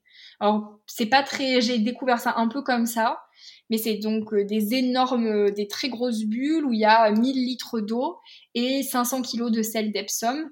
Il n'y a aucun stimuli euh, sensoriel, c'est-à-dire qu'on a, on est dans le noir total, le silence total et on flotte, on n'a aucun sens parce que on n'a pas le toucher non plus puisqu'on flotte en fait et la cabine est à la même température que l'eau, à la température du corps, donc on ne sent même plus la différence eau et air. Et là, on se retrouve dans un sentiment d'apesanteur, sans plus rien qui vient perturber. Et ça m'a donné un sentiment de paix et de sécurité immense. au début, c'est un peu angoissant parce que d'ailleurs, j'ai eu des retours de souvenirs pendant une des séances parce qu'à un moment, tu lâches et c'est vrai que ça peut mettre dans un état de conscience un petit peu modifié. Donc il faut faire quand même attention si on ne se sent pas prêt. Mais une fois que j'avais réussi ça, ça, je sortais de là, j'étais détendue pendant 48 heures. Mais pour moi, c'était un miracle. C'est merveilleux. ah ouais, miraculeux. Après, j'avais testé un peu le, le brace work. Donc ça, c'est un peu comme la, la respiration ah, oui, tu la, respiration hyper rapide. Euh, oui, c'est ça, où tu te mets volontairement en hyperventilation. Alors la première séance extraordinaire et à celle d'après euh, plus rien du tout. Et ensuite j'ai parlé avec quelqu'un qui est spécialisé sophrologie pour les victimes d'inceste et elle m'a dit d'absolument éviter en fait que c'était dissociant et qu'il fallait surtout pas le faire. Donc euh, ben, ça j'ai arrêté. L'acupuncture, j'en ai refait cette année, ça a servi à rien. Mais par contre, vraiment, si quelqu'un, les massages ayurvédiques, ça, en tout cas sur moi, mais je pense que ça va marcher sur plein de gens, ça m'a énormément, énormément aidé. Et tu vois, là, ce que je retiens dans ce que tu dis, et c'est assez drôle, parce que moi, la, la pratique qui m'a le plus aidé, moi, c'est l'ostéopathie. Oui. Toi, tu nous parles là de massage, et donc toi et mm. moi, euh, en gros, on dit la même chose, mais c'est le mm. corps, quoi. C'est le fait de, de, se laisser toucher, de nous-mêmes retoucher notre corps, de se réapproprier mm. l'espace. C'est notre espace, et il nous faut le, se réapproprier euh, cet espace. C'est très important. Moi, avec cette thérapeute, ça m'a appris, et là, je continue à la voir vraiment très, très régulièrement, ça m'a appris que mon corps pouvait être une source de détente et de plaisir sans qu'il soit utilisé par l'autre. Voilà, et ça, ça a été vraiment. Alors, on est toujours assez fâchés tous les deux, parce que moi, je parle mon corps à la troisième personne. Pour l'instant, c'est pas encore le grand amour, mais aussi le fait d'avoir reperdu du poids, d'avoir moins mal au ventre. Déjà, je lui en veux moins et je me reconnais plus dans le miroir, donc c'est plus facile. Pourquoi tu dis que tu lui en veux? Parce que il euh, y a certains souvenirs que j'ai récupérés, ça, ça fait partie des souvenirs les plus, tardifs que j'ai récupérés, où je vois en fait que je me souviens que j'ai été très très en colère parce que mon corps ne bougeait pas. Alors, euh, pour pas rentrer totalement dans les détails, dans mon histoire, il n'y a pas que de la, il a pas que de la dissociation qui ont fait que j'ai pas bougé en fait. Hein. Il y a aussi d'autres choses. Euh, et, et, je, et je sais que chimiquement, mécaniquement, je ne pouvais pas bouger mais j'ai ressenti la colère que j'ai ressentie à ce moment-là. De ne pas bouger. Hein. Ouais, de ne pas de ne pas arriver à se déplacer, de ne pas d'avoir l'impression d'avoir un corps mort. Mm. Et ça, c'est, je pense que beaucoup de ma souffrance et de mon incompréhension avec mon corps, de, de ma, le fait que je sois fâchée avec lui, vient de là. Quelque part, en fait, tu lui en veux comme si il t'avait abandonné. Oui, il pour moi, il m'a laissé tomber. C'est-à-dire qu'il m'a, il m'a laissé tomber. Il a jamais voulu faire ce que je voulais. Même après, il a jamais, il m'a, à chaque fois, il m'a fait mal quelque part. Il m'a empêché de faire plein de choses. Il est énormément encore aujourd'hui source de souffrance, source de complexe. Surtout cette année, avec le, mon, corps a un peu changé. Je me reconnaissais pas dans le miroir. Ça a été très très. Oui, mais ça va, ça, ça va encore évoluer, ça. Ouais, mm. c'est très très, ça a été très compliqué. Donc on est très, on a été très très fâchés. Et pour l'instant, c'est vrai que c'est les massages qui m'ont le plus aidé parce que ça me permet d'être en lien. Et puis elle est tellement bienveillante, tellement. C'est une personne qui est tellement incroyable. Je, l'ai rencontrée, je pense, le destin l'a mis sur mon chemin et elle m'aide enfin, incroyablement. Quoi. Il y a un truc qui se passe. Et après, l'accompagnement psy, pour moi, ça a été obligatoire. Bien au milieu, j'ai commencé avec une psy, on a fait de l'EMDR. Alors là, euh, c'est un peu ce que tu disais dans ton, podcast précédent, ça a été limite en fait. Hein. Je pense qu'elle m'a mise un peu en danger. Je pense qu'elle s'attendait pas à ce qui allait sortir. Et ça a été très très dur. Heureusement que j'étais quand même un peu solide. Elle m'a aidé un temps. Après, j'ai arrêté. Je suis repassée à une thérapie par la parole avec de l'EFT à côté. Le, le c'est pour moi, c'est un peu comme de l'EMDR en beaucoup plus léger. Donc ça, ça m'a aidé un petit peu. Mais il y a eu des moments, on n'arrivait pas à toucher au trauma. Dès qu'on faisait une séance sur le trauma, c'était trop dur. C'était, ça me mettait dans des, des états beaucoup trop difficiles. Et après, bah, j'ai trouvé ma thérapeute ayurvédique en même temps que mon nouveau psy de manière, euh, en cherchant un livre sur Amazon, je me suis rendu compte qu'en fait, euh, il habitait près de chez moi, j'ai pris rendez-vous. Il avait plus de place, j'ai laissé un message et il m'a rappelé, il m'a dit non, mais j'ai toujours un créneau d'urgence et je pense quand même que vous faites partie des urgences. Je dit bon, bah, donc, ok. Et lui, il m'aide énormément. Vraiment, vraiment énormément. Et c'est, on a repris un peu le MDR, mais de façon très différente cette fois-ci et c'est beaucoup plus encadré, c'est j'ai beaucoup moins peur, c'est beaucoup moins difficile. Et c'est adapté à ta pathologie parce qu'il la connaît. Oui, exactement. Lui, il est beaucoup plus expérimenté que celle que j'avais en premier. Euh, il, mon histoire est ce qu'elle est. Il m'a, voilà, il, a, il me rassure aussi en me disant que vu mon vécu, ça fait partie certainement des pires de ce qu'il a vu dans sa carrière, mais qui me trouve plutôt solide. Donc, euh, je m'accroche, ça me donne, à toutes les séances, il me dit c'est bien, vous avancez bien. Et la dernière fois, je lui dis mais vous dites pas ça à toutes vos patientes parce que sinon je vous crois plus. Il m'a dit non non mais vraiment vous allez vous en sortir. Je, si vous croyez pas en vous, croyez en moi. Je dis bon bah je crois en vous et c'est vrai que hmm. là la thérapie MDR avec lui se passe beaucoup beaucoup mieux. C'est-à-dire qu'on le fait pas juste en se concentrant sur un souvenir ou sur une sensation, on le fait en écrivant des lettres. voilà, c'est très très différent. Donc ça laisse pas la place à, à balancer des choses dans ma tête. Juste, euh, ça perturbe un peu parce qu'à les jours qui suivent, ben, je refais des cauchemars et je dors un peu moins la nuit, encore moins que d'habitude.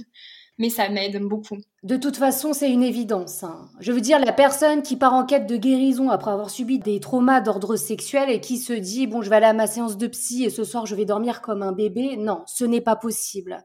Et d'ailleurs, quand bien même nous sommes prêts, ça reste quelque chose de difficile. C'est pour ça qu'il faut être patient, parce que ça prend du temps.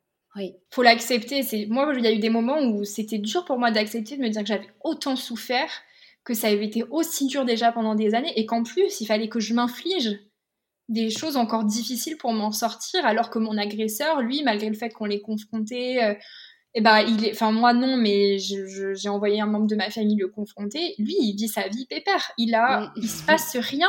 C'est-à-dire que pour lui, il n'y a aucune conséquence, ni sociale, ni rien en fait. Il continue à vivre sa vie, il se passe rien. Et je ne, pour moi, c'est très très compliqué parce que dans mon cas, je ne ressens aucune colère, mais aucune. C'est-à-dire que je suis encore, pense beaucoup sous emprise en fait encore aujourd'hui, hein. c'est-à-dire que j'ai encore très peur de lui, c'est très très difficile pour moi de m'imaginer le rencontrer, euh, mais euh, mais ouais, il vit sa vie et ça, ça, ça par contre, ça m'énerve, me dire que on vit dans un monde et parfois j'ai l'absurdité du monde qui qui m'apparaît.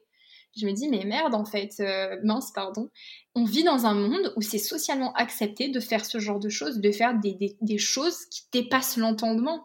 Alors, il y a des membres de ma famille qui, qui, qui, beaucoup de membres me soutiennent, mais malgré tout, ben, ok, mais il se passe quoi? Enfin, c'est quoi la conséquence sur lui, en vrai? Bah, rien. Toi, comment tu te sens aujourd'hui? C'est-à-dire que, malgré tout, aujourd'hui, tu as recouvré ta mémoire, tu chemines vers ta propre guérison. Là, c'est merveilleux parce que tu as trouvé déjà des thérapies qui te sont adaptées, qui te font du bien. Est-ce que tu pourrais dire qu'aujourd'hui, malgré tout, tu te sens bien? Comment tu pourrais décrire l'état dans lequel tu es aujourd'hui? J'allais dire euh, en cours de téléchargement. en cours. il y a des choses, euh, ouais, il y a des choses. Euh, franchement, il y a des moments où ça va mieux. Il y a des moments où je me, j'ai, je pense que j'ai toujours gardé la foi que j'allais m'en sortir, mais il y a des moments qui sont plus durs que d'autres. On va pas mentir. je, pense vraiment que je peux m'en sortir. Moi, j'ai moi j'en suis convaincue. C'est d'être une personne euh, normale, mais il y a beau, j'ai encore énormément d'interrogations. Euh, pour l'instant, je, je, je manque encore énormément de confiance en moi. Euh, j'ai pas du tout confiance euh, dans, en l'homme, en mon rapport avec les autres. Il y a, j'ai encore beaucoup de troubles du sommeil. Il y a encore beaucoup de choses qui vont pas, mais c'est en, en, en, cours de guérison. Donc voilà, je pense qu'il y a on, est capable de s'en sortir et je pense que ça, il faut, il faut y croire. Si on a survécu à ce qu'on a survécu, c'est qu'on est capable de survivre à ce qu'on vit maintenant. Absolument. Et, j'espère vraiment qu'il y a des, je sais qu'il y a des personnes qui nous écoutent qui ont certainement des idées suicidaires en ce moment parce que 50% des personnes qui se suicident ont été victimes de violences sexuelles, d'inceste. Et vraiment, c'est accrochez-vous. Moi, parfois, je, je vois cette dernière année comme des montagnes russes. Donc je m'accroche, quand c'est très dur, je m'accroche, je ferme les yeux et je me dis ça va passer, ça va passer, ça va passer. c'est dur, mais voilà, il faut, je, je, je, me tiens au truc et je me dis on va s'en sortir, on va s'en sortir. Et après j'ai eu de la chance, j'ai été très très accompagnée par mes parents. Et ça, je sais que c'est mmh. pas le cas de tout le monde. Et j'ai une grosse grosse pensée pour les gens qui se retrouvent seuls, parce que je pense que c'est vraiment très difficile. Voilà, donc en cours. Merci pour tout ce partage. Merci pour ta confiance et, d'être venu bien nous partager un morceau de ton histoire. Moi, je crois très très très fort en toi et en, ta guérison. Je n'ai aucun doute. Euh, tu es sur les rails. Mais oui, ça prend du temps, mais c'est normal. Merci vraiment du fond du cœur. Bah, merci beaucoup, beaucoup à toi, Sanara, et merci pour ce que tu fais. Je pense que tu t'imagines même pas à quel point ça aide. Moi, tes podcasts, ils m'ont fait pleurer dans la voiture de soulagement, de mmh. compréhension et je me disais, mais mon Dieu, je, quelqu'un explique et je suis pas seule et, et j'ai pu envoyer tes podcasts à des, proches pour comprendre et ça, pour eux aussi, ça a été vraiment hyper important. Parce que lire, c'est bien. Moi, il y a beaucoup de lectures qui m'ont énormément aidé, mais écouter, entendre la voix de quelqu'un, c'est on a l'impression d'être avec. Donc parfois j'avais l'impression que tu étais avec moi que tu me, et que tu me disais voilà. Des gros câlins. Ouais. et tu me racontais ton parcours et je me disais ouais, on va s'en sortir quoi. On va s'en sortir, c'est certain. Merci Gerga, je t'envoie des cœurs avec les Merci beaucoup. Merci beaucoup. Ouais. À très bientôt. À très bientôt, Sana. Bisous. Je vous remercie profondément d'avoir écouté cet épisode jusqu'au bout. Si vous souhaitez envoyer un petit mot à Lily, eh bien n'hésitez pas à me l'envoyer et je lui transmettrai vraiment avec joie. Si vous souhaitez rentrer en contact avec moi, c'est sur Instagram que ça se passe à Sanara Lumineuse. N'hésitez pas. Je vous retrouve dans 15 jours pour un tout nouvel épisode et comme toujours, prenez grand soin de vous.